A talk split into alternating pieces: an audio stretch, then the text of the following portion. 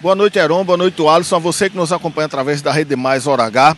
Olha, combater um esquema de lavagem de dinheiro destinado ao financiamento ilegal de campanhas eleitorais e compra de votos foi o foco da Operação Talir, deflagrada nesta terça-feira pela Polícia Federal. Quatro mandados de busca e apreensão foram cumpridos em Campina Grande, 90 mil reais em espécie, além de documentos probatórios, celulares e computadores, e uma arma de fogo foram apreendidos na operação.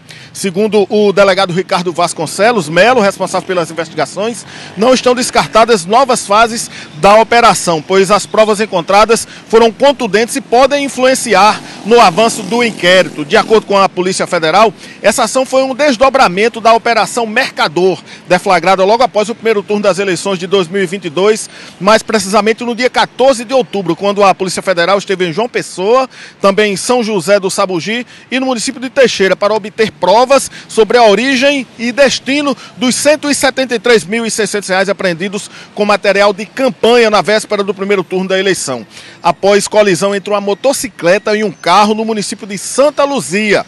Os crimes investigados: lavagem de dinheiro, compra de votos e prática de caixa 2. Os nomes dos alvos não foram é, divulgados pela Polícia Federal e o nome dessa operação é uma referência ao caso Talir que teve relação com financiamento ilegal de campanha no leste europeu. Albemar Santos, hora H, Rede Mais, o dia em uma hora.